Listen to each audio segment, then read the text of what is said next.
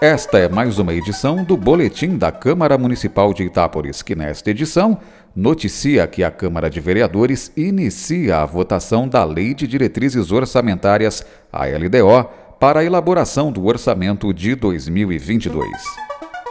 O texto, anexos e emendas vão ser apresentados em audiência pública na segunda-feira, dia 21 de maio, às 4 horas da tarde. Em seguida, às 5 horas, começa a sessão ordinária.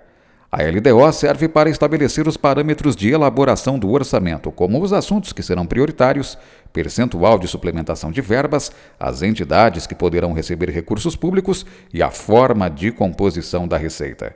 Por falar em receita, a estimativa apresentada no anexo de metas fiscais da LDO é de 130 milhões para o ano que vem.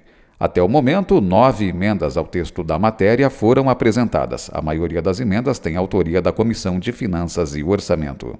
E a ordem do dia da sessão de segunda-feira vai ter ainda duas moções e um requerimento. O presidente Marcelo Francisquete homenageia a colônia japonesa pelos 113 anos de imigração japonesa no Brasil.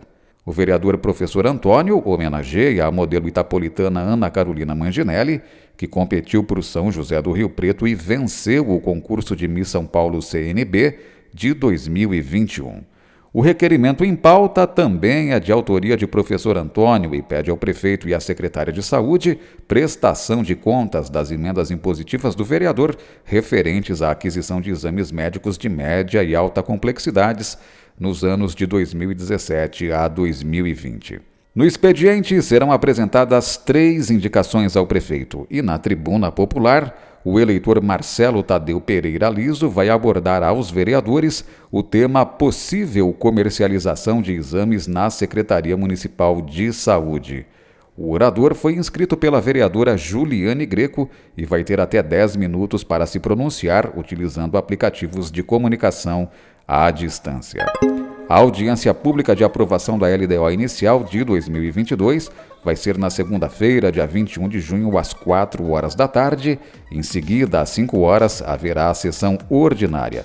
Os eventos não terão presença de munícipes no plenário, mas serão transmitidos ao vivo nas redes sociais YouTube e Facebook da Câmara Municipal de Itápolis. Veja em etapolis.sp.leg.br a pauta completa e o inteiro teor das matérias da sessão. Flávio Moraes, Jornalismo, Câmara Municipal de Itápolis.